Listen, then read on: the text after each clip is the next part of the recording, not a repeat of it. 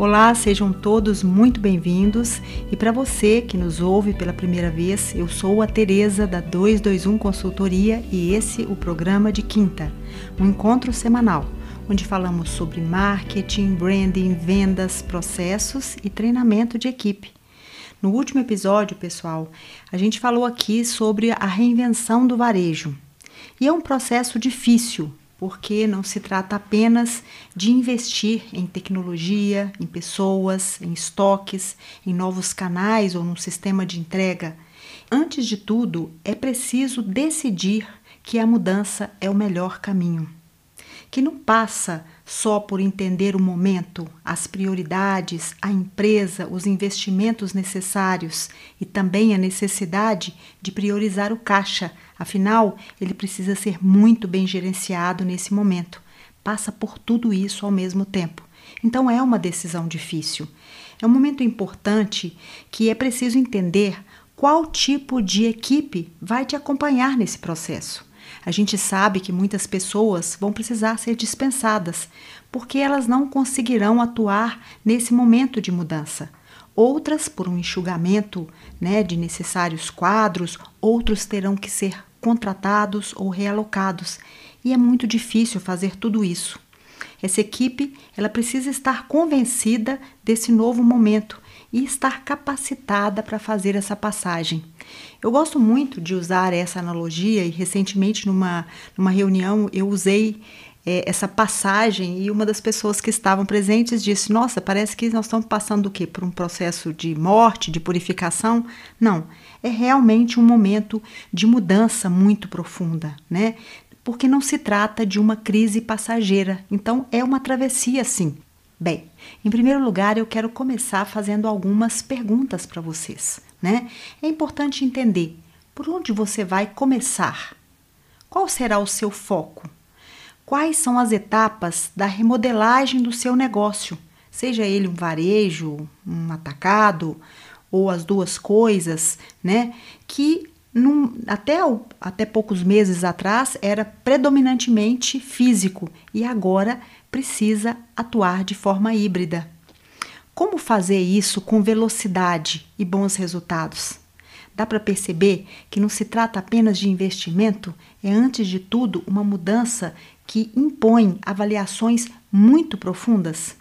No meu entender, existem quatro alicerces que eu julgo importantes para esta fase. Bem, primeiro é o foco. É preciso saber aonde você quer chegar. Como eu disse, com qual velocidade? E as mudanças elas precisam ser implementadas de forma a gerar resultado, né? Então a gente precisa pensar primeiro em foco, depois velocidade, depois é preciso disciplina, porque a gente sabe que num processo de mudança muitas coisas não vão gerar resultado e a gente fica desanimado mesmo, mas é preciso persistir. A implantação é difícil, é complicada, mas, de novo, é preciso ter disciplina para que a implantação seja feita. E, claro, um alicerce que não pode faltar de forma nenhuma é a avaliação constante de cada etapa. Sem isso, não dá para saber se o caminho está certo, não dá para saber se as mudanças que estão sendo colocadas em prática elas estão de fato gerando resultado. Bom, depois dessa fase, né, que a gente que a gente colocou aqui, que é importante levar em consideração esses quatro alicerces que eu estou assim denominando, né? É preciso pensar que a gente está vivendo um processo que é muito importante a reflexão, que obviamente quando a gente fala sobre esse, esse momento de mudança, né, e eu não sou romântica em dizer que a gente precisa errar para para conseguir acertar, né? Ou o contrário, a gente precisa acertar sempre. Na verdade, não é acertar ou errar que está em jogo. O importante é que a gente avalie, que a gente reflita sobre erros e acertos, e isso sim, pessoal, leva a um crescimento real, leva a um amadurecimento dos negócios, dos profissionais e também dos empresários. E o que falar das pessoas da equipe? Como eu disse, a gente vai precisar de uma estrutura bem feita de equipe. Será que essa equipe está entendendo que momento eles estão passando? Será que eles estão capacitados para realmente executar essas próximas etapas?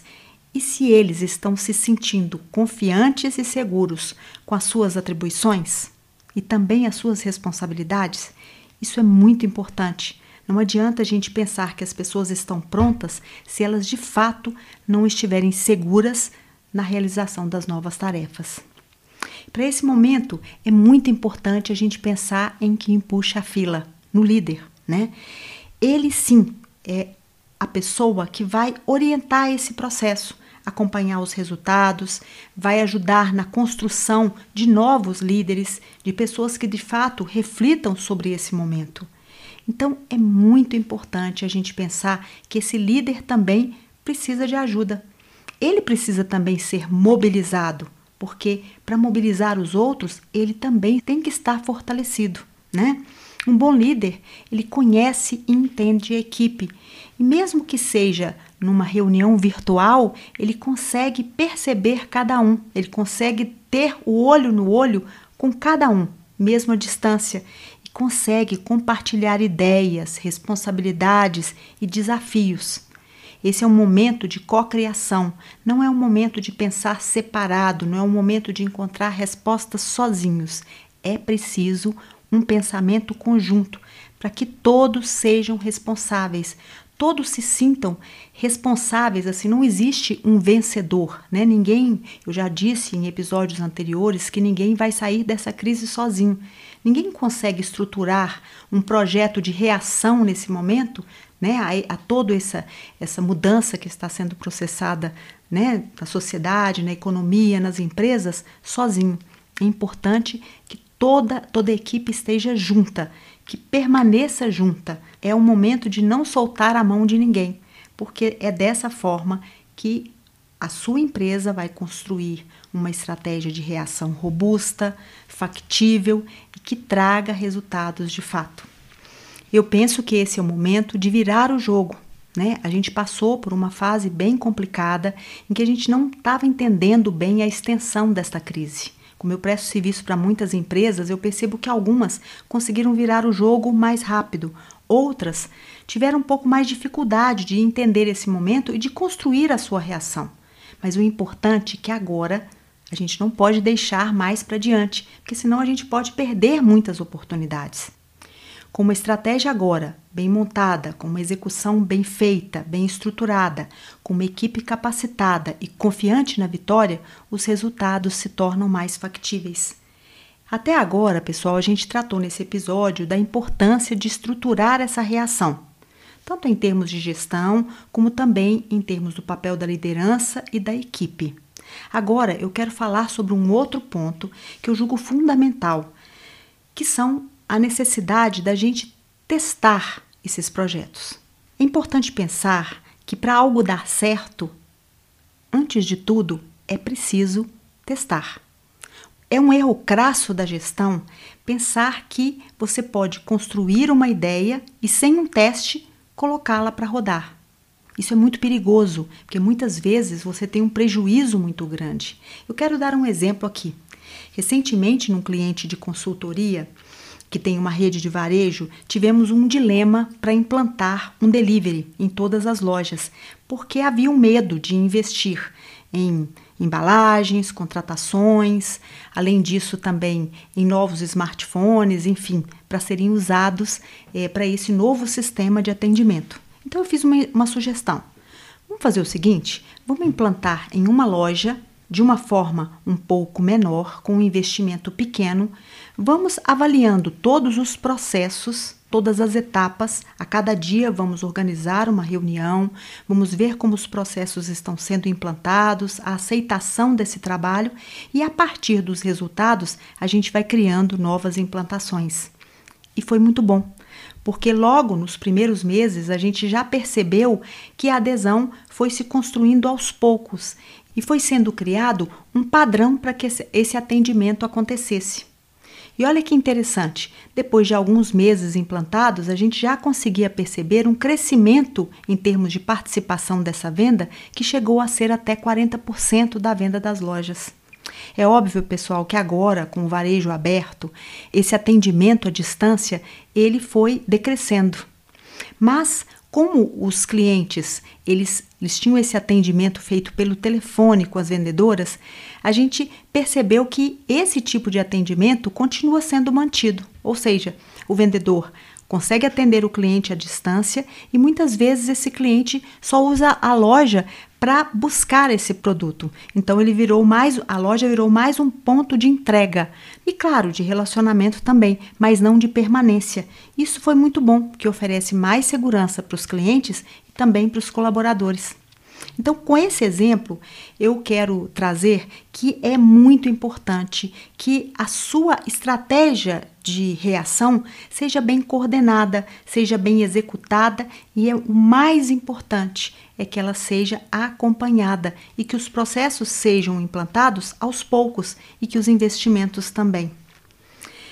Bem, pessoal, só para ilustrar esse nosso fechamento de hoje, eu quero chamar a atenção para um desfile que aconteceu na última semana de Milão, da marca Moschino, em que o diretor criativo trouxe o desfile por meio de marionetes. Foi realmente uma experiência inspiradora, né?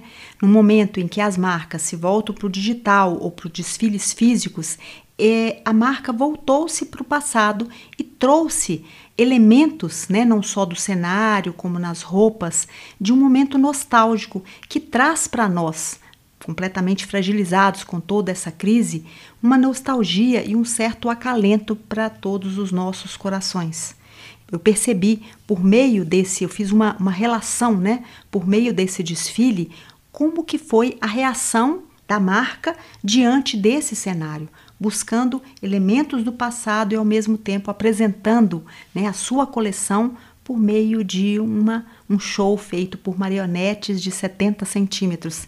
Eu achei isso incrível e me trouxe esse tipo de insight, o quanto que a gente precisa estar atento e encontrar dentro dos elementos da sua marca, da forma como você trabalha, que você se relaciona com o mercado, alternativas para criar a sua reação, né, o seu, a, sua, a sua mudança, a sua transformação, de forma a encontrar-se cada vez mais com seus clientes. Bem, pessoal, mas eu quero voltar aqui à pergunta que deu origem a esse episódio. Por que as empresas precisam reagir agora? Então, para terminar, eu quero ser bem simplista e direta, para não morrer. Sim, porque a primeira coisa que num momento tão turbulento como esse, que todas as empresas passam, é preciso continuar relevante na vida das pessoas. Porque, do contrário, sua marca vai sair do radar e com certeza será substituída por outras tantas que estão aí ávidas para conquistar novos clientes. Então, você que me ouve aqui hoje, eu quero te deixar um recado. O momento da sua reação é agora. Então planeje, teste, reveja seus processos, aprimore e surpreenda a sua audiência, como a Moschino fez em Milão. O momento é agora. Se desapegue das coisas do passado, daquilo que não deu certo. Olhe com realismo para o seu presente e comece hoje mesmo. Eu quero agradecer a todos que me acompanham por aqui e dizer a vocês que vocês me inspiram a buscar novos temas e a fazer com carinho cada um desses episódios. E se você quiser participar com perguntas, com sugestões de tema, anote os nossos endereços.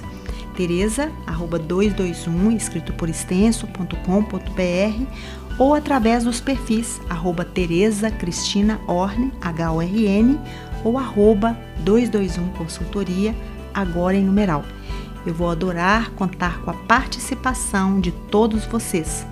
Um beijo e espero vocês na próxima quinta.